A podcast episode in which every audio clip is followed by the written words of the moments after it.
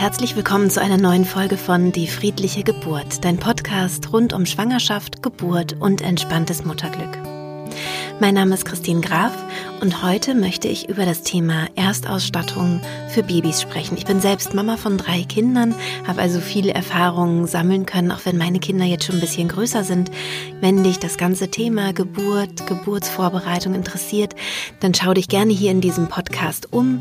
Ähm, wenn dies das erste Mal ist, dass du zuschaltest, ähm, dann höre auch gerne vor allem die allerersten Folgen ähm, meines Podcasts, weil ich da so ein bisschen meine Methode vorstelle und den theoretischen Hintergrund meiner Arbeit.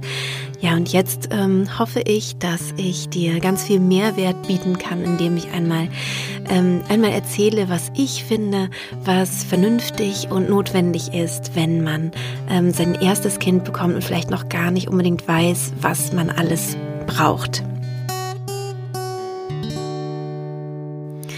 Ich habe mir ein bisschen Hilfe geholt bei dieser Folge. Ich habe mich mit einer lieben Freundin unterhalten, die ein, ein kleines Baby hat.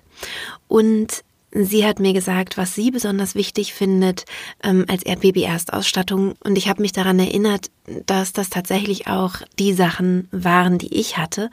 Ähm, ich habe diese Liste ein bisschen erweitert, so von meinen eigenen ähm, Erfahrungen her.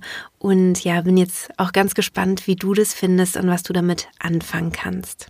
Wenn man an die Baby-Erstausstattung denkt, dann äh, denkt man natürlich auch daran, wie möchte ich mein Kind anziehen, was soll es auf der Haut tragen, was brauche ich da vielleicht.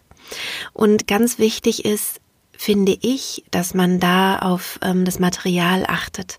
Das heißt, dass du ein Material wählst, was für das Baby besonders gut ist. Und dafür ist es ganz gut zu wissen, dass Babys, ähm, gerade wenn sie neugeboren sind, sehr schnell auskühlen, vor allem über den Kopf. Das heißt, sie verlieren sehr schnell ähm, die Temperatur und haben noch Schwierigkeiten, es selbst zu regulieren. Und ähm, das bedeutet, dass die Gefahr besteht, dass ihnen schnell kalt wird. Also selbst im Hochsommer ist das so. Das heißt, sie sind ja gewohnt in unserem Körper, ähm, ja, so eine 36,5 oder sowas. Ich weiß es jetzt gar nicht, wie viel haben wir denn ähm, als Körpertemperatur ungefähr, irgendwas um 36 äh, Grad. Das ist sozusagen deren normale Umgebungstemperatur und natürlich selbst im Hochsommer ähm, ist es da wahrscheinlich eher kühl. Und wie ich gerade schon gesagt habe, verlieren die kleinen Babys vor allem über den Kopf ähm, Wärme. Das heißt, dass es wichtig ist, dass sie ein Erstlingshäubchen aufhaben.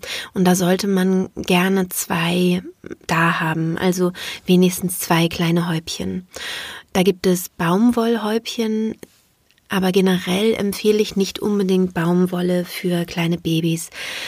Denn die Baumwolle, die hat leider nicht die Eigenschaft, die Körpertemperatur, die eigene zu regulieren, sondern ähm, wenn zum Beispiel ein Baby leicht schwitzt und ähm, das Baumwoll, ja, die Baumwollwäsche, eigentlich egal jetzt, ob es ein Häubchen ist oder was anderes, was es anhat, ähm, wird ein bisschen feucht, dann fängt es an auszukühlen. Also das heißt, es kühlt dann automatisch Baumwolle. Das kennst du mit Sicherheit auch, hast du sicher schon mal irgendwie festgestellt, dass es dann eben so eine kühlende ähm, Wirkung hat.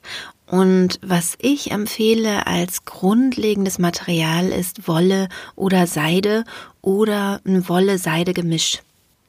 Sowohl Wolle als auch, als auch Seide reguliert nämlich Körpertemperatur. Das bedeutet, ähm, dass es wärmt, wenn es, ähm, wenn es eher ein bisschen kühler ist. Und es kühlt auch, wenn dem Kind zu warm wird. Wenn das Kind mal schwitzt, weil es dann doch zu warm eingepackt war, dann, ähm, dann kühlt es aber nicht aus. Also Wolle bleibt einfach dann warm. Und ähm, das ist einfach total super. Dadurch kann dein Kind nicht überhitzen und auch nicht ähm, frieren. Also das wird einfach gut gehalten. Und ich finde gerade die Sachen, die direkt auf der Haut sind, sollten möglichst aus Wolle oder Seide oder Wolle-Seide sein. Ich selber habe ähm, hab Wollsachen gehabt oder Wolle-Seide-Gemisch. Das heißt also auch bei dem, bei dem Erstlingshäubchen, bei dieser, bei dieser neugeborenen Mütze sozusagen, die man auch, also die, die so ganz ähm, zart ist, das ist nicht so ein, so ein fester Stoff, sondern so ein ganz feiner Stoff. Ähm, da habe ich auch gerne eben Wolle oder Wolle Seide genommen. Was du auf jeden Fall brauchen wirst, das sind Bodies. Und ähm, gerade für die Kleinen würde ich empfehlen, dass du ähm, Wickelbodies nimmst. Das heißt Bodies, die man nicht über den Kopf ziehen muss, sondern die man an der Seite binden kann oder knöpfen kann. Und auch da wieder ist das Allerbeste, dass du Wolle-Seide-Bodies hast oder Woll-Bodies hast. Ich weiß, wir haben ja da manchmal so komische Erinnerungen an Wolle. Ich weiß nicht, ob es dir auch so geht. Also ähm, ich hatte manchmal als Kind so kratzige Wollsachen an, um, die ich dann nicht mochte selten, weil ähm, natürlich die Kinder sich dann auch weigern. Das ist ähm, bei Babys aber noch nicht so das Problem. Das heißt, du musst keine Sorge haben, dass den Kindern das kratzig sein könnte oder so, sondern die ähm, diese diese Wollsachen oder Wolle-Seide-Sachen sind einfach auch für die Kinder wirklich angenehm und gut auf der Haut.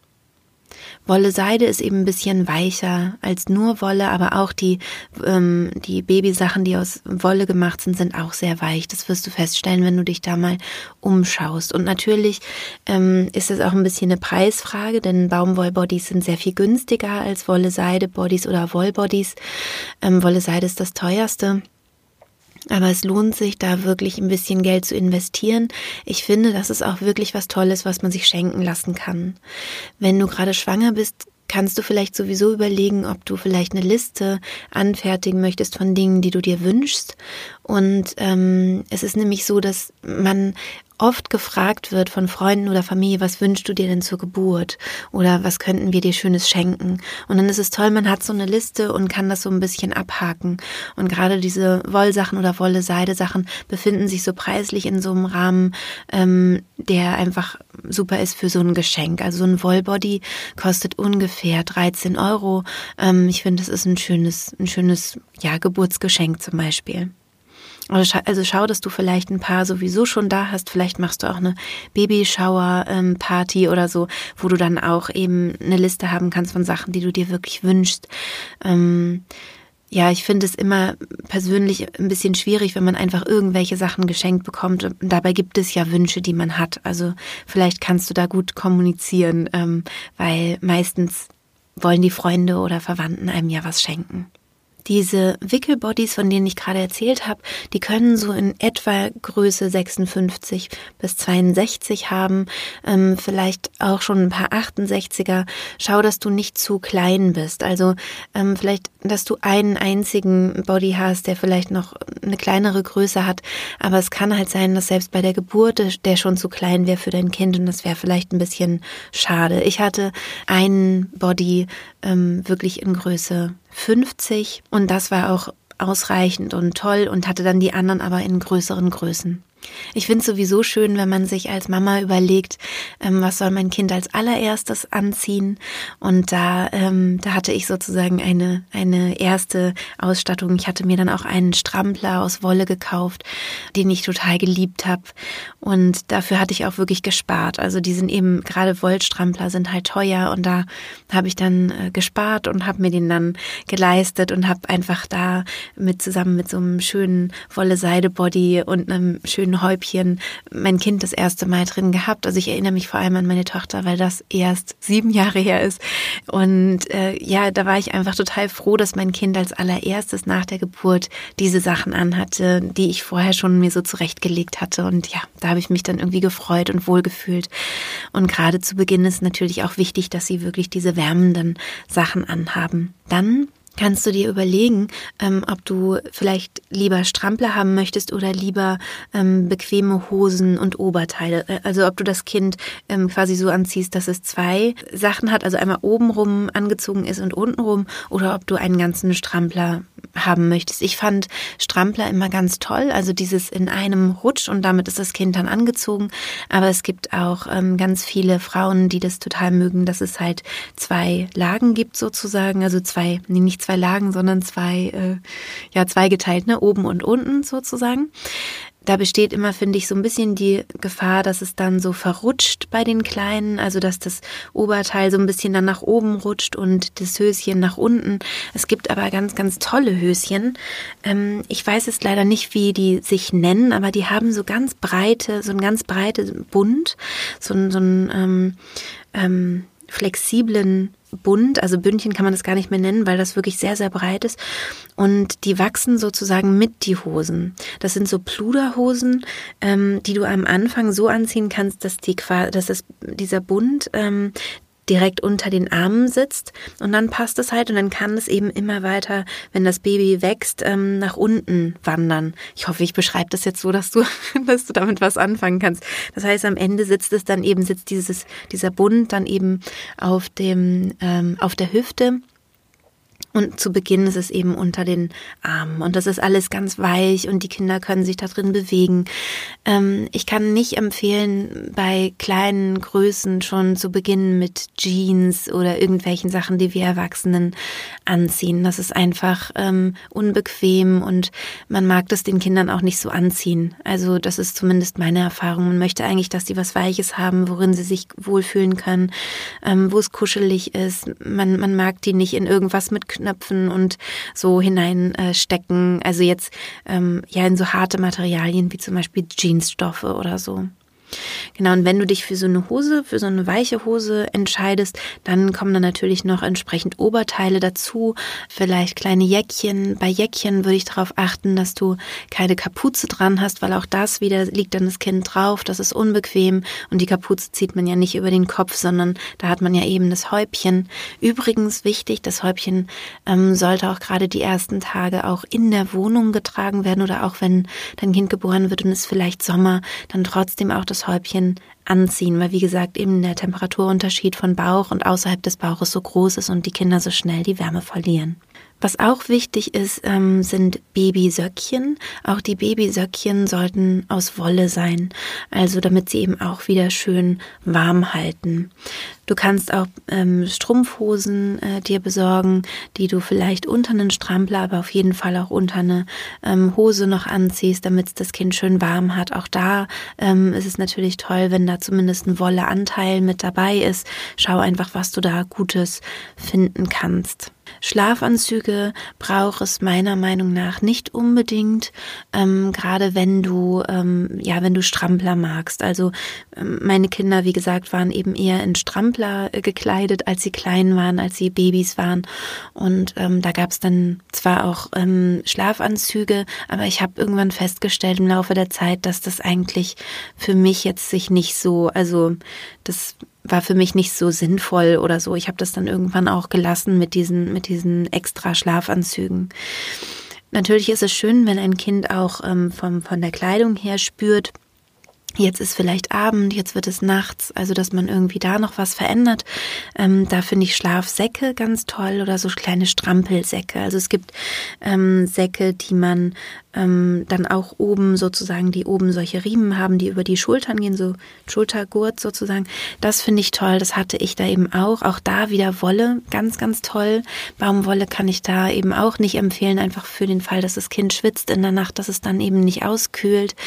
Ähm, also da so ein, so ein Wollschlafsack ähm, hatte ich bei jedem meiner Kinder und kann das auch von Herzen empfehlen. Der ist tatsächlich dann auch wieder etwas teurer. Auch ein super Geschenk vielleicht von der ähm, von der eigenen Mutter oder Schwiegermutter oder wem auch immer. Vielleicht ähm, mag da jemand ähm, ein bisschen was ja dazu tun. Das wäre auf jeden Fall toll. Bei den Schlafsäcken ist es eben so, dass die Kinder sich ähm, bewegen können, aber sie haben immer auch an einer bestimmten äh, Stelle auch einen Widerstand. Also sie merken, sie, sie sind nicht ganz frei, sondern da gibt es ja so eine Begrenzung sozusagen. Und das gibt den Babys auch so ein Gefühl von Sicherheit und Schutz, ein bisschen wie im, wie im Mutterleib, also wie in der Gebärmutter, so, dass es ein bisschen enger wird. Und viele Kinder mögen es auch total gerne gepuckt zu werden. Vielleicht hast du davon schon mal was gehört. Das heißt, dass man Kinder in eine Decke einwickelt. Ähm, das kann man fester machen oder auch nicht so fest. Wichtig wäre, dass die, diese Decke auch ein bisschen elastisch ist, sodass das Kind sich schon noch bewegen kann, aber eben die Bewegung wie im Mutterleib ein bisschen eingeschränkter ist, also sie immer so eine Begrenzung spüren. Da kannst du dich auf jeden Fall selber nochmal schlau machen. Ich hatte auch in irgendeiner Podcast-Folge schon mal übers Pucken ein bisschen gesprochen. Ähm, wenn dich das besonders interessiert, dann melde dich gerne bei mir, schreib mir gerne zum Beispiel auf Instagram, dann mache ich da nochmal ein Video dazu. Eine Decke, mit der du pucken kannst, wäre auf jeden Fall gut. Die sollte dann ungefähr von der Größe, ja, so sein, dass sie vielleicht in etwa 1,20 äh, im Quadrat wäre, 1,20 Meter. Das ähm, passt dann ganz gut und da drin kann man ein Kind gut pucken. Und wenn das Kind es aber nicht mag, gepuckt zu werden, dann kann man trotzdem immer so eine Decke gut gebrauchen. Auch da natürlich gerne wieder ähm, auf Wolle zurückgreifen. Ähm, ich finde es wichtiger, dass diese ähm, ersten Sachen fürs Baby ein gutes natürliches Material haben, was eben diese Temperatur gut ausgleicht vom Baby, als dass diese Sachen alle neu sind. Das heißt, du kannst mal schauen, gerade jetzt im Frühling gibt es viele Basare, viele ähm, Flohmärkte, Babyflohmärkte, dass du da mal rübergehst und mal schaust, ähm, ob du was Schönes dort finden kannst. Weil meistens sind die Sachen sehr günstig, sind noch gut, also gerade für Babys und Kleinkinder Kinder kann man wirklich tolle Sachen secondhand bekommen. Irgendwann, wenn die Kinder so wild äh, durch die Gegend flitzen, dass eine Hose einfach ähm, Löcher hat und durch ist nach einmal, äh, also nachdem ein Kind einmal durchgegangen ist durch diese Größe. Ähm, da ist es dann ein bisschen schwieriger, habe ich festgestellt. Aber gerade bei den Kleinen kann man super eben secondhand sich Sachen besorgen. Du kannst auch gern mal im Internet schauen, da gibt es auch äh, verschiedene Tauschbörsen und da findest du sicher was, wo auch für kleinen Geldbeutel was möglich ist. Und ich würde sowieso eher keine neuen ähm, Baumwollsachen jetzt kaufen, sondern auch gerade, wenn ich dann doch sage, ein paar Sachen sollen auch aus Baumwolle sein, das ist ja auch völlig in Ordnung, gerade wenn man eben auch vielleicht Wolle als erste Schicht hat, also ein Wollbody zum Beispiel, kann natürlich darüber auch was aus Baumwolle sein. Finde ich es auch toll, wenn es Secondhand ist, weil einfach dann schon viele Startstoffe auch rausgewaschen sind. Also das finde ich gar nicht negativ, sondern eher, sondern eher sogar besser. Also schau mal, ob du da nicht was Schönes findest. Und es kann ja auch Spaß machen, über so einen Bazar zu schlendern. Je nachdem, wann ein Baby geboren wird, ähm, kann es dann noch sehr sinnvoll sein, einen Winteranzug zu haben. Auch da würde ich einen Wollwalk-Anzug wählen. Da gibt es ganz tolle Firmen wie zum Beispiel die Sana oder Engel, ähm, die einfach da wunderbare Anzüge anbieten und die kann man zum Teil eben auch Secondhand kaufen. Wenn du dir einen neuen kaufst, die sind sehr teuer, ähm, kosten um die 60 Euro. wenn du also einen neuen kaufst, dann kann man den auch später noch mal verkaufen. Das ist vielleicht auch ganz interessant für dich. Kauf den bitte nicht zu klein. Die Kinder, die wachsen sehr schnell aus diesen ersten Größen raus und gerade bei so einer Anschaffung macht es Sinn, dann einfach eine größere Größe ähm, zu haben, wo vielleicht das Kind dann erstmal ein bisschen drin verschwindet, aber ähm, ja, es wächst dann da auf jeden Fall innerhalb weniger Monate rein. Deswegen würde ich das so empfehlen oder zum Teil auch weniger Wochen. Es wäre gut, wenn du auch nicht nur eine Decke hast. Ich habe ja gerade über die Puckdecke gesprochen, die ähm, vielleicht aus Wolle Wolle ist und so ein bisschen elastischer ist, so ungefähr 1,20 vielleicht im Quadrat ist. Aber du kannst auch sonst gerne ähm, dir generell Decken wünschen. Wie gesagt, Wolldecken gerne. Vielleicht mag auch jemand was stricken von deinen Freunden oder du hast vielleicht selber Lust, was zu stricken. Das ist einfach toll, wenn man mehrere Decken zur Verfügung hat. Man braucht immer mal ähm, eine Decke, in die man das Kind einhüllt. Auch zum Beispiel, wenn man mit dem Kind mit dem Auto unterwegs ist, dass man eine Decke über den Maxi-Cosi ähm, legen kann. Sowas ist auf jeden Fall sinnvoll. Was du auch besorgen kannst, ist ein Handtuch für dein Kind, also falls du es mal baden möchtest. Ähm, und ich fand immer diese Handtücher mit einer kleinen Kapuze dran ganz praktisch. Ist kein Muss, aber ist irgendwie, ja, einfach ganz praktisch, gerade für die, für die ganz Kleinen oder auch eigentlich für später. Und die Kinder mögen das auch total gern, auch wenn sie dann schon laufen können und so, wenn sie da so ihr eigenes Handtuch haben. Das finde ich lohnt sich schon. Generell sollten Kinder gar nicht oder Babys gar nicht so oft gebadet werden. Ich habe meine sehr selten gebadet, habe die Babybadewanne selten benutzt, aber eine Babybadewanne wäre natürlich eine Möglichkeit ähm, und ähm, ja, damit man das Baby baden kann. Ich habe das vor allem als Wäschekorb benutzt, ähm, erinnere ich mich gerade so dran. Und ähm, ansonsten gibt es auch so Badeeimer und die ähm, sind auch ganz schön, weil die Kinder dadurch eine stärkere Begrenzung haben. Also da stehen die sozusagen drin, die Babys. Und man, man hält sie da so drin. Das ist dann so ein bisschen wie, wie im Mutterleib. Ich finde aber, man kann auf beides eigentlich auch recht gut verzichten, wenn man zum Baden ähm, diese Zeit nutzt und selbst eine Badewanne nimmt und das Baby mit bei sich hat. Da sollte man dann natürlich keinen scharfen Badezusatz nehmen. Babyhaut ist ähm, wirklich einfach äh, empfindlich und auch so toll, weil sie sich selbst gut reguliert, also was, was Fettanteile und so in der, in der Haut oder an der Haut angeht. Ich würde das äh, möglichst nicht stören. Das heißt einfach nur vielleicht ein bisschen Badeöl ähm, in die Badewanne tun Und wenn dein Wochenfluss ähm, vorbei ist, also du nicht mehr blutest ähm, nach der Geburt, dann könntest du mit dem Kind zusammen in der Badewanne sein. Das ist eine tolle Möglichkeit, auch nachträglich nochmal ähm, ja, dieses, dieses Bonding zu haben. Also Haut auf Haut ist sowieso, wenn du meine meinen Podcast schon länger hörst, dann weißt du, dass Haut auf Haut ist einfach super toll für ganz, ganz viele Erfahrungen, die das Baby so macht. Also es macht einfach ganz, ganz viel mit dem Kind, wenn ähm, wenn es die Haut der Mutter wirklich spürt. Ich glaube, beim Stillen habe ich auch ähm, dazu was gesagt, dass ähm, ja, dass das Kind dann einfach einen stärkeren Reflex hat, auch wirklich ähm, zur Brust zu kommen und so weiter. Diese Gerüche und die Wärme.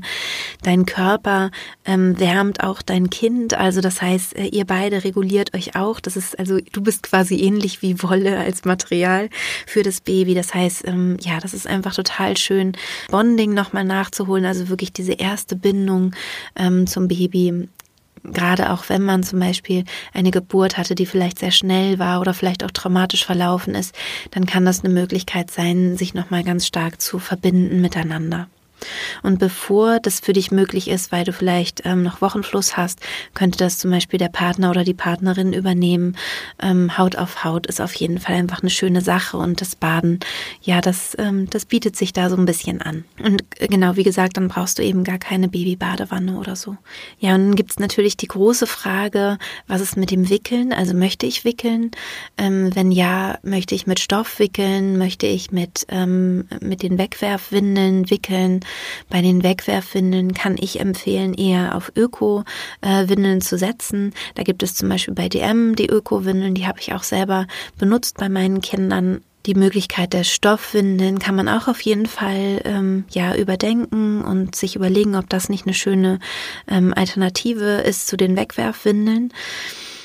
Und ich werde demnächst auch eine Folge machen zu, äh, zum Thema Windelfrei. Vielleicht hast du davon auch schon mal gehört.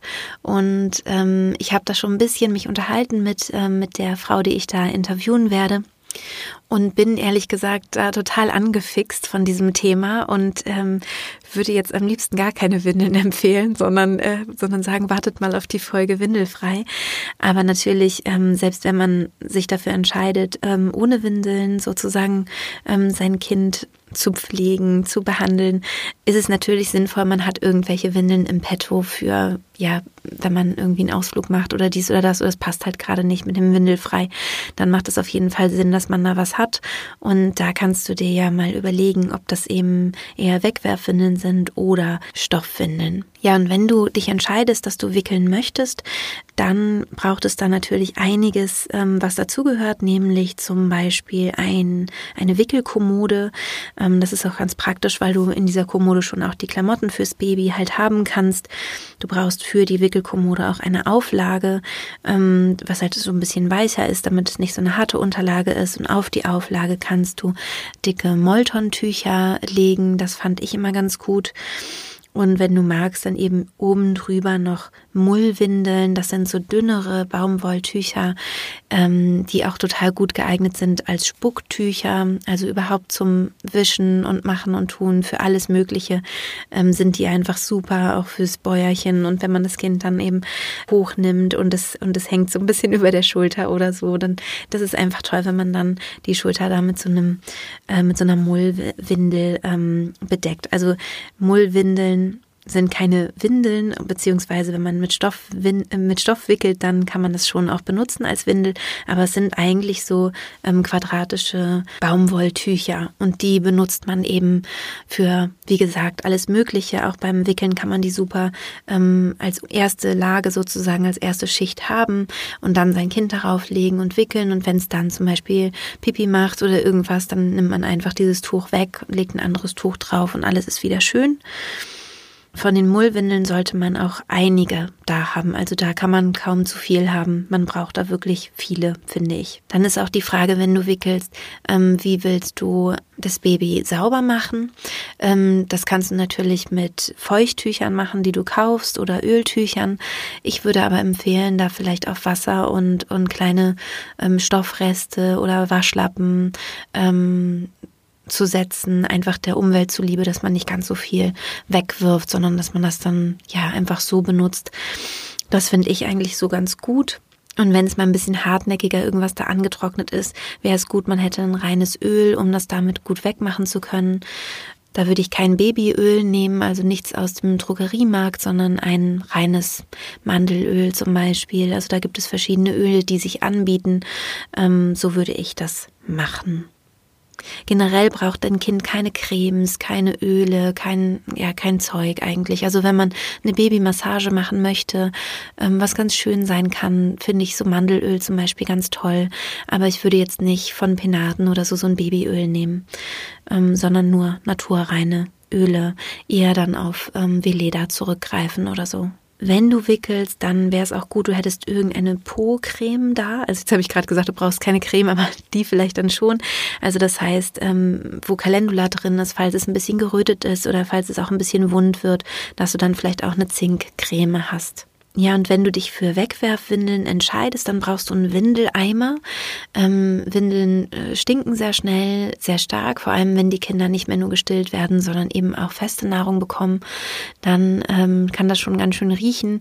Ich würde dir dann einen Windeleimer empfehlen, wo du ähm, wo du eigene Tüten reintun kannst. Also es gibt so Windeleimer-Systeme, ähm, die sind relativ günstig und da musst du dann aber immer diese Nachfüllpackungen kaufen von diesen äh, Windeltüten sozusagen oder den Mülltüten. Und diese Nachfüllpackungen sind total teuer.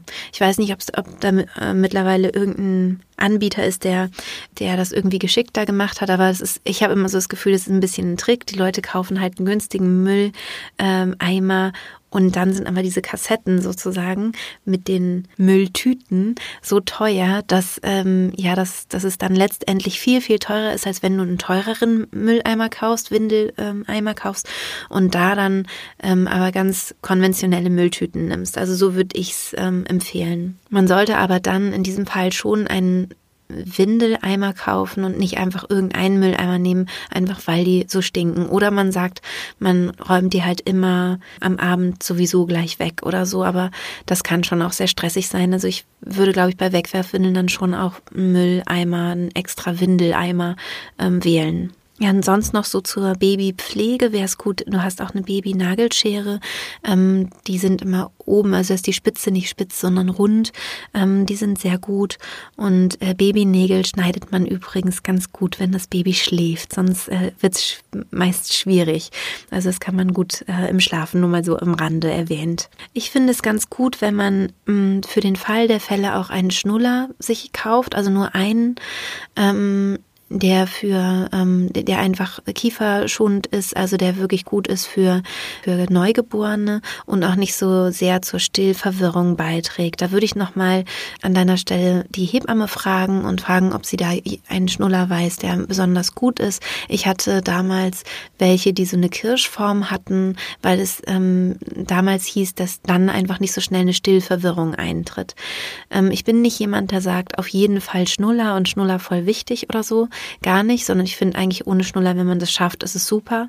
Aber ich habe auch festgestellt, wenn es darum geht, entweder ähm, gehe ich so auf dem Zahnfleisch und kann überhaupt nicht mehr, weil ich gar nicht mehr schlafen kann, weil das Kind halt auch die ganze Zeit nuckeln will oder meine Brustwarzen werden halt wund, weil es eben nicht nur trinkt, sondern auch irre viel nuckelt und ich kann nicht immer meinen kleinen Finger dem Kind in den Mund stecken zum Nuckeln. Ähm, dann war es für mich einfach eine bessere Lösung. Also ich persönlich habe dann Schnuller verwendet bei allen drei Kindern es war auch kein Problem, die wieder ähm, loszuwerden. Ist ja bei anderen Kindern anders, aber bei meinen Kindern ging das ganz gut. Aber ich bin nicht jemand, der sagt, auf jeden Fall ein Schnuller. Ich finde aber, wenn man ihn da hat und dann zur Not halt einsetzen kann, möglichst natürlich spät, damit das Kind ähm, eben nicht in so, ein, in so ein Problem mit der Stillverwirrung reinkommt, dass es dann sozusagen die nicht mehr richtig weiß, wie es an der Brust trinkt, weil es vorher den Schnuller hatte oder so. Ähm, ja, da würde ich halt so spät wie möglich mit anfangen, aber es kann sein, dass du am zweiten Tag total glücklich bist, wenn du einfach ähm, da den Schnuller auch mal ähm, in den Mund stecken kannst. Ganz wichtig beim Schnuller finde ich ist, ähm, dass man das nicht als Ersatz macht zum Kuscheln, als Ersatz äh, zur Nähe und so weiter. Das, das finde ich ganz, ganz wichtig. Das heißt, die körperliche Nähe sollte immer gegeben sein, gerade bei einem Neugeborenen. Es geht einfach nur darum, wenn du die Wahl hast, deine, deine Brustwarzen entzünden sich jetzt und du kannst gar nicht mehr stillen oder du nimmst einen Schnuller, dann ist der Schnuller einfach besser, meiner Meinung nach. Also so einen, einen Schnuller da zu haben für den Fall der Fälle, finde ich ganz gut. Ähm, bitte hab keine Sorge, wenn du das jetzt alles hörst. Äh, du musst es nicht mitschreiben oder nochmal die ganze Folge hören und, und das alles rausschreiben. Ich werde in die Shownotes alle Informationen packen. Ähm, das heißt, ich werde das dann alles aufschreiben, damit du dann ja das einfach rausschreiben kannst oder dir kopieren kannst. Genau. Ach so, ich habe noch was vergessen zum ähm, ähm, zum Wickeln, zum Wickeltisch. Ich finde da auch ein Wärmestrahler wichtig, ein Heizstrahler. Ähm, auch wenn man jetzt sich entscheiden sollte, windelfrei zu sein mit dem Kind, ähm, finde ich eigentlich so eine, so eine Wickelauflage ganz gut für die Kommode und auch mit diesem Heizstrahler, weil es einfach schön ist, weil man da sein Kind gut nackt liegen haben kann. Und eben, wie gesagt, dieser Körper, dass ähm, der Körper nicht immer was anhat, sondern auch mal nackt ist, gestreichelt wird, vielleicht massiert wird, ähm, gekuschelt wird mit dem, mit dem nackten Körper. Das finde ich auch total ähm, wichtig. Also, dass es da so eine, so eine freie Zeit auch gibt, wo das Kind äh, sich so ein bisschen kennenlernen kann. Von daher ein Wärmestrahler fände ich auch ganz gut oder wichtig sogar. Dann finde ich wichtig, dass es eine Möglichkeit gibt, wie du dein Kind tragen kannst. Ähm, es ist natürlich ein bisschen die Frage, wann fängt man an zu tragen. Ich finde, man kann sich da gut auch schon in der Schwangerschaft erkundigen, auch schon ein Tragesystem finden, ähm, weil man einfach in der Schwangerschaft wahrscheinlich mehr Zeit hat als dann im Wochenbett oder wenn das Kind ein paar Wochen alt ist. Und wenn du in einer größeren Stadt wohnst, dann wird es sicherlich eine Trageberatung in deiner Stadt geben. Ähm, du kannst auch gerne die Podcast-Folge von mir zum Tragen nochmal anhören. Ähm, da spreche ich mit Anne Maja darüber, die einfach eine ganz tolle Trageberaterin in Berlin ist. Und es wird auch in den nächsten Monaten einen Online-Kurs von Anne-Maja geben. Sobald der rauskommt, äh, werde ich den natürlich hier auch bewerben, weil ich finde, dass Anne-Maja einfach eine ganz, ganz tolle Trageberatung macht. Und das wäre auf jeden Fall dann eine Alternative, falls du keine Trageberatung in der Nähe hast, dass du dann einfach dich schon mal erkundigen kannst und schon mal schauen kannst, welches Tragesystem ist vielleicht für dich, ähm, für dich gut. Es ist natürlich auch toll, wenn du was ausprobieren kannst. Bei Anne Meyer weiß ich, dass sie zum Teil zum Beispiel Tragesysteme auch mit nach Hause gibt ähm, für eine Woche oder so zum Ausprobieren ähm, und zum Ausleihen. Das ist natürlich total toll ja, vielleicht findest du da irgendwie was Gutes. Du kannst aber auch da noch warten, bis das Baby da ist und dann mit dem Baby sozusagen zusammen eine Trageberatung machen und gucken, Klar, es geht auch zum Teil ohne Trageberatung die Gefahr, dass du dann aber irgendein Modell hast, was vielleicht hier und da zwickt und zwackt und sich nicht so richtig gut anfühlt oder du vielleicht das Kind auch falsch trägst. Gerade mit Tuch ist halt auch gegeben. Deswegen würde ich da ähm, tatsächlich eher eine Trageberatung in Anspruch nehmen. Das ist übrigens auch was, was man sich schön schenken lassen kann. Also ein Gutschein für eine Trageberatung zum Beispiel. Interessanterweise finde ich einen Kinderwagen ähm, als Baby-Erstausstattung nicht notwendig. Ähm, Kinder sind oder wir Menschen sind Traglinge. Das heißt, wir ähm, sind ganz ähnlich wie die Affen äh, da ausgestattet. Wir wollen getragen werden und wir haben auch das Bedürfnis, das Kind nah am Körper zu haben. Das ist zumindest das, ähm, das Normale. Und zu Beginn hat man das Kind vorne am Körper und das ist einfach für das Kind, für die Mutter-Kind-Bindung oder auch Vater-Kind-Bindung sehr, sehr ähm, gut und sehr, sehr förderlich. Bitte hör unbedingt dann nochmal in die Folge zum Tragen mit Annemaja rein, weil du da auch nochmal ganz viel lernen wirst, auch zum Beispiel zum Temperatur, zur Temperaturregulation gegenseitig ähm, zwischen äh, dem Tragenden und der, tragen, der getragen werdenden Person. Und du kannst relativ früh dein Baby auch auf dem Rücken tragen. Also da gibt es oft dann ähm, Sorgen oder auch die Erfahrung, oh, das tut jetzt weh, das wird unangenehm, wenn ich wenn ich es halt vorne trage. Aber genau wie die wie die Affen das auch machen, die haben ganz zu Beginn die Babys vorne und relativ bald ähm, wandern sie eigentlich auf den Rücken und und äh, halten sich dann dort auch fest wenn du dein Kind auf dem Rücken hast, ähm, ja, ich habe so das Gefühl, das ist eigentlich die ideale Trageposition, ähm, gerade wenn es äh, nicht mehr neu geboren ist, sondern schon ein bisschen älter.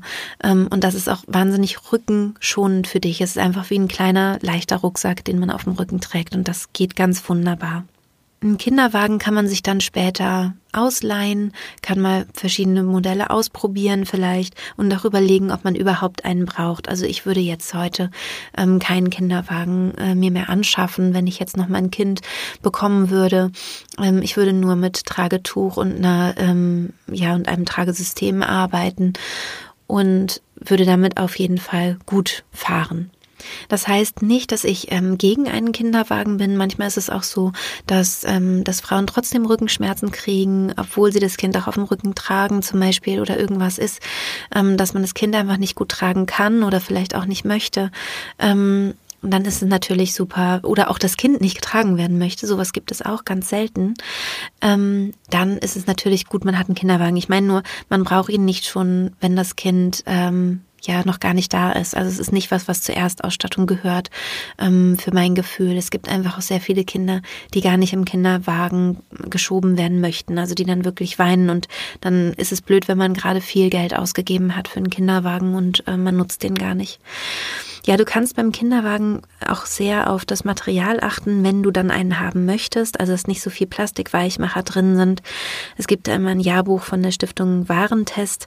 Ähm, das lohnt sich, das äh, anzuschaffen, um einfach zu gucken, also auch bei Schnuller, überhaupt bei so Sachen, die eben auch Plastikanteile haben, ähm, wo finde ich das, was einfach am wenigsten schadstoffbelastet ist. Eine ganz wichtige Sache, die du dir schon anschaffen kannst in der Schwangerschaft, ist das Stillkissen. Und das kannst du auch gern schon in der Frühschwangerschaft anschaffen, ähm, weil du irgendwann nicht mehr gut auf dem Bauch schlafen kannst, auch auf der Seite ist schwierig, auf dem Rücken ist schwierig. Und es ist einfach ganz toll, wenn man sein Bein über ein Stillkissen legen kann. Also wenn quasi man so wie mit einem Stillkissen kuschelt, so äh, kann man sich das vielleicht vorstellen. Das ist irgendwann sehr, sehr bequem. Also das heißt, das ist, ähm, ich habe ehrlich gesagt mein Stillkissen kaum zum Stillen benutzt, aber ich habe das benutzt für mich in der Schwangerschaft. Ähm, ich habe das auch nach der Schwangerschaft noch super gerne gehabt, also mein Bein einfach über das Kissen zu legen. Und ich finde auch toll, und da kommen wir gleich zum nächsten Thema, nämlich wie soll das Kind dann schlafen in der Nacht ähm, ich fand es toll, das Stillkissen um das Baby herumzulegen, ähm, damit es so eine Begrenzung hat beim Schlafen und, ähm, und ich einfach ganz nah bei meinem Kind war. Also ich habe das Stillkissen oft genommen, auch äh, damit das Kind nicht, ähm, nicht auf den Rücken rollt, wenn ich es im, im Liegen gestillt habe. Ich hoffe, das klingt jetzt nicht zu verwirrend, ähm, was ich da gerade versuche zu beschreiben. Also, ähm, ich finde, die optimale Schlafposition vom Baby ist eigentlich im Elternbett. Ähm, das heißt, am liebsten zwischen Mama und Papa. Und es ist jetzt eine zweite Frage, ob das für euch als Paar äh, eine Option ist, es zumindest die ersten äh, Nächte so zu handhaben oder die erste Zeit so zu handhaben oder ob ihr sagt, nein, wir wollen auch kuscheln, dann kann man natürlich das Baby auch auf die Mama-Seite legen ähm, und hat dann eben die Kuschel, die, den Rücken sozusagen zum Partner zum Kuscheln. Ähm, das ist alles super. Ich finde auf jeden Fall, ähm, dass das Kind, das Baby in das Elternbett hineingehört. Das hat was mit Geruch zu tun, das hat was mit Bindung zu tun, mit dem Gefühl von Sicherheit, was man seinem Kind ähm, damit vermittelt. Ähm, ich habe eine Folge gemacht, eine Podcast-Folge zum Urvertrauen. Da erkläre ich das auch noch ganz genau, warum das so wichtig ist. Und genau damit kannst du eben dieses Urvertrauen vom, äh, von diesem kleinen Menschen äh, stärken. Und das äh, nutzt dir später ganz, ganz stark. Also ähm, Kinder mit gutem Urvertrauen, das ist einfach wirklich eine feine Sache. Und ähm, ich habe immer das Gefühl, die Zeit steckt man eh in das Kind rein, entweder dann später, weil es dann eben fehlt an Urvertrauen, dann muss man da ganz viel nachsorgen sozusagen, oder es kriegt halt von Anfang an ganz viel ähm, Urvertrauen durch diese ständige körperliche Nähe und dann hat man hinterher we weniger Mühe sozusagen. Ja, und ich glaube auch für die meisten ähm, jungen Eltern ist es einfach auch schön, das Kind sehr nah zu haben wenn man eben Angst hat, man, man äh, rollt vielleicht möglichst na, äh, möglicherweise nachts auf das Kind, dann wäre es eben gutes Stillkissen, um das Kind rumzulegen. Ich fand es auch gut, das Kind ganz nah bei mir zu haben. Ich war total sicher, dass ich mich nicht ähm, auf mein Kind rolle. Es tut man auch tatsächlich nicht. Also es ist, ähm, da sind wir evolutionsbiologisch wirklich so aufgestellt, dass wir unser Kind nicht erdrücken. Da brauchen wir keine Sorge haben. Aber die Sorge kann ja trotzdem da sein. Dann könnte man da eben so sozusagen nachhelfen. Ich hatte mein Kind also neben mir liegen und ähm, habe es dann eben zum Stillen immer ein bisschen abgepuffert mit diesem Stillkissen am Rücken und damit hatte es dann einfach ähm, ja die Möglichkeit an meiner Brust zu trinken, während ich so im Halbschlaf einfach weiter dösen konnte. Das fand ich immer super und bei der zweiten Brust habe ich mich dann einfach so ein bisschen rübergelehnt ähm, und mehr habe ich mich da zum Stillen nicht bewegt, ähm, wenn es Nacht war. Wenn du also gerne ein Babybett haben möchtest, wenn du das Gefühl hast, zum Beispiel auch dein Bett ist vielleicht zu klein ähm, oder du hättest es einfach auch gern, manchmal gibt es so auch emotionale Gründe, dass man gern so ein Babybett hätte, ähm, kannst du so ein Babybeistellbett nehmen, die heißen Babybase zum Beispiel, aber vielleicht gibt es auch andere mittlerweile, das weiß ich gerade nicht, also die man an ähm, das Elternbett heranstellen kann und auch auf, auf die gleiche Höhe bringen kann. Sowas finde ich auch total gut. Da könntest du auch das Kind dann sozusagen dort schlafen lassen, falls es dir einfach zu eng ist, du vielleicht auch nicht schlafen kannst, wenn dein Baby so nah ist. Ähm, das gibt es ja auch manchmal, dann kann man einfach eine Hand aufs Baby legen und hat es eben in diesem Beistellbett. Das ist auch total schön. Mm, ich hatte auch so ein Beistellbett, aber da waren dann so ähm, was zu trinken für mich beim Stillen war dann war dann da drin und ähm, ja und, und ein Buch, was ich vielleicht noch äh, gelesen habe und solche Sachen. Das war halt wie so ein Abstell, äh, wie, so ein, wie so ein erweiterter Nachttisch sozusagen. Aber das ist ja auch völlig okay. Also man kann das, ähm, ja, also stören tut's auf jeden Fall nicht und äh, vielleicht ist es dann ja angenehm. Also da kannst du einfach mal reinspüren, wie nah möchtest du dein Baby vielleicht haben und möchtest du so ein, so ein Beistellbettchen haben. Auch das kann man sich super leihen. Vielleicht hast du auch ähm, eine Freundin, die, ähm, die vielleicht schon ein Kind hat, was ein bisschen größer ist, vielleicht hat die noch so ein Beistellbett.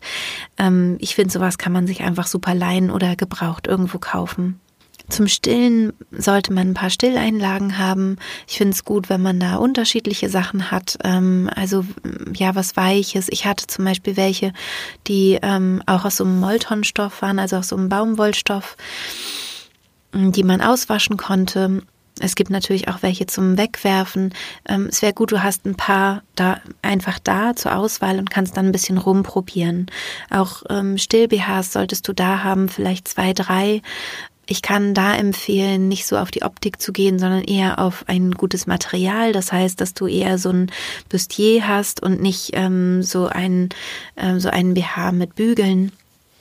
Schau einfach, dass deine Brust wirklich gut ähm, darin liegt und nicht ähm, irgendwie eingequetscht ist oder so.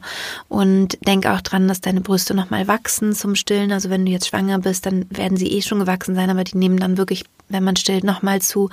Ähm, kauf also gerne eine Nummer zu groß. Ähm, ja, und eben einen flexiblen Bustier. Ähm, da gibt es zum Beispiel einen, das hat jetzt meine Freundin mir noch gesagt, ähm, von Medela, das ist ein Nachtbustier und der soll wohl sehr, sehr bequem sein und eben auch zum Nachtsstillen total easy. Ähm, das ist natürlich schön, sowas. Ich hatte zum Schlafen keinen Bustier an, aber ich hatte auch nicht so stark, dass Milch ähm, außerhalb des Stillens sozusagen rausgeflossen ist. Also ich brauchte auch nicht viele Stilleinlagen oder sowas. Da muss man einfach dann schauen, was passt am besten. Und ähm, zur Nacht wäre es auch gut, wenn du ein Nachthemd hast, was du, ähm, was einfach einen weiten Ausschnitt hat, damit du eben schnell stillen kannst, ohne groß, ähm, ohne großen Aufwand oder so. Das finde ich auch ganz sinnvoll. Oder auch wenn du einen Schlafanzug anhast, dass es einfach einen weiten Ausschnitt gibt, mit dem du gut stillen kannst. Was ich ähm, besonders toll finde, gerade auch wenn man ein Kind hat, was unruhig ist oder gerade auch wenn man alleinerziehend ist zum Beispiel, ist eine sogenannte Federwiege. Das ist eine, eine Wiege, die ähm, entweder an einen Türrahmen oder an die Decke angebracht ist oder mit so einem Gestell.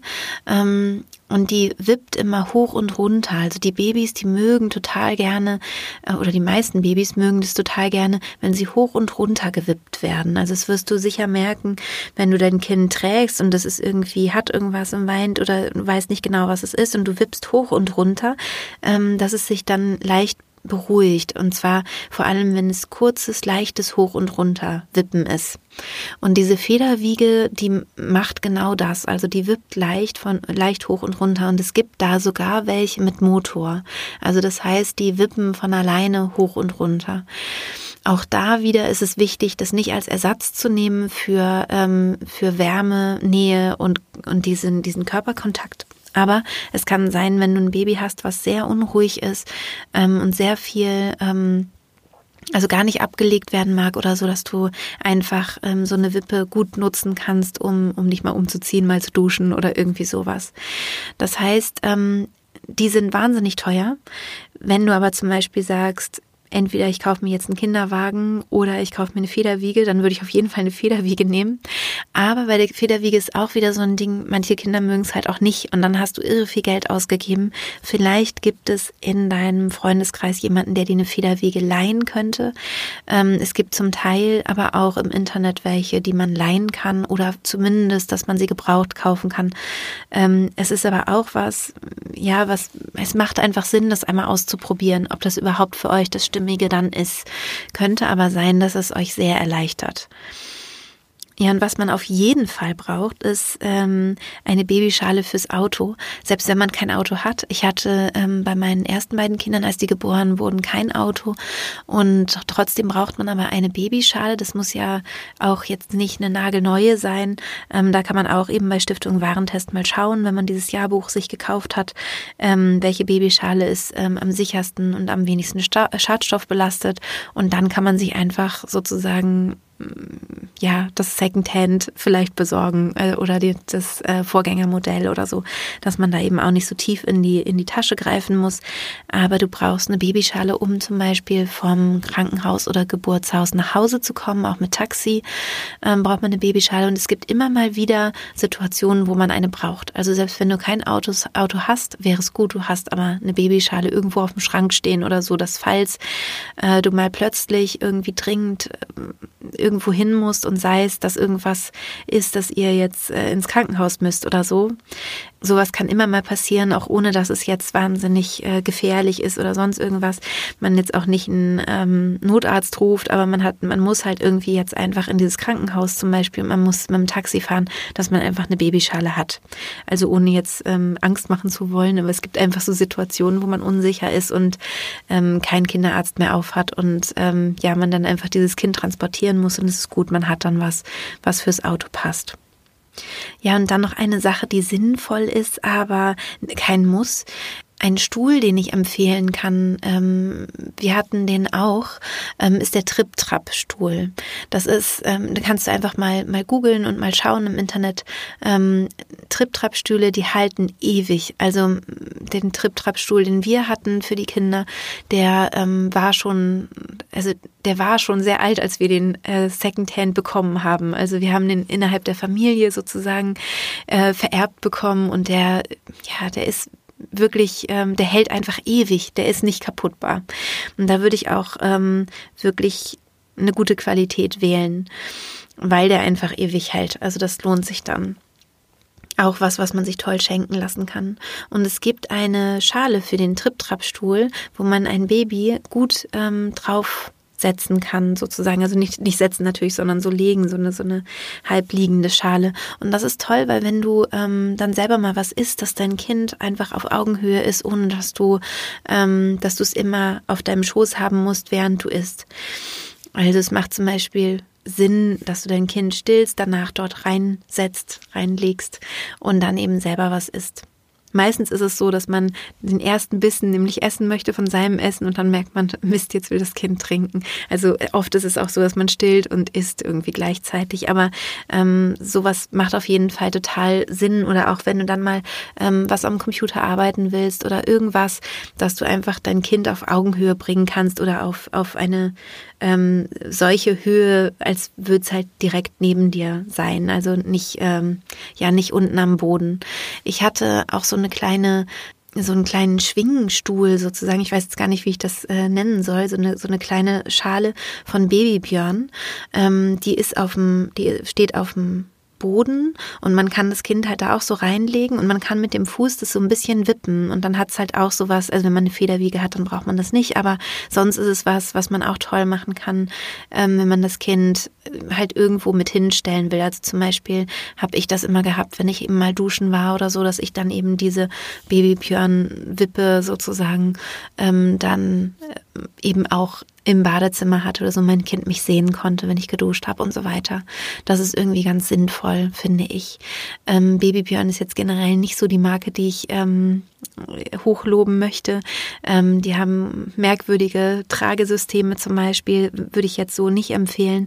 Ja, aber diese Babybjörn-Wippe, die fand ich irgendwie ganz gut. Ach so, und noch eine Sache, die toll ist ähm, für Kinder und gerade wenn du vielleicht dein erstes Kind hast ähm, und, und jetzt eben schwanger bist mit deinem ersten Kind, das ist wirklich eine Anschaffung, die sich lohnt, ist ein Fieberthermometer, was im Ohr das, äh, die Temperatur misst. Das ist echt super, weil wenn du nämlich ähm, ein normales Fieberthermometer hast, ähm, das ist wirklich für Kinder total schwierig. Also gerade für Kleine und für Babys ist es einfach schwierig, ähm, Fieber zu messen. Es ist toll, wenn man das im Ohr messen kann, die Temperatur. Literatur.